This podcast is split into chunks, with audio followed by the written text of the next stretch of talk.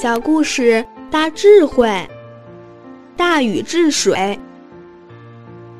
我们不要小看自己这一颗真诚之心。所谓精诚所至，金石为开。为什么古圣先王可以名留青史、垂范后世？都是来自于他对人民的一份道义。在夏朝，第一位领导者是谁？大禹。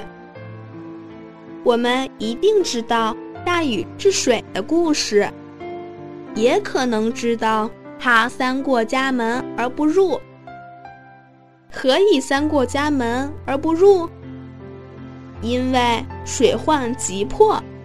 假如进家耽误了时间，洪水泛滥，可能就不是一个人受灾，不是一家人受灾，而是千千万万的人民遭殃。所以他战战兢兢，念念都想着人民。大禹结婚四天就离开了家，整整治水八年。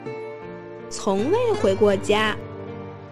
后来却使用了疏导的方法，治平了水灾。大禹治水的方法，我们现在能不能用？当然能用。不仅是治水，教导孩子也可以采取疏导的方法，因势利导，绝对不要像大禹的父亲。用防堵的方法，长期堵塞，到一定的时候就会溃堤。我们要因材施教，顺着孩子的不同性格，逐渐的加以引导。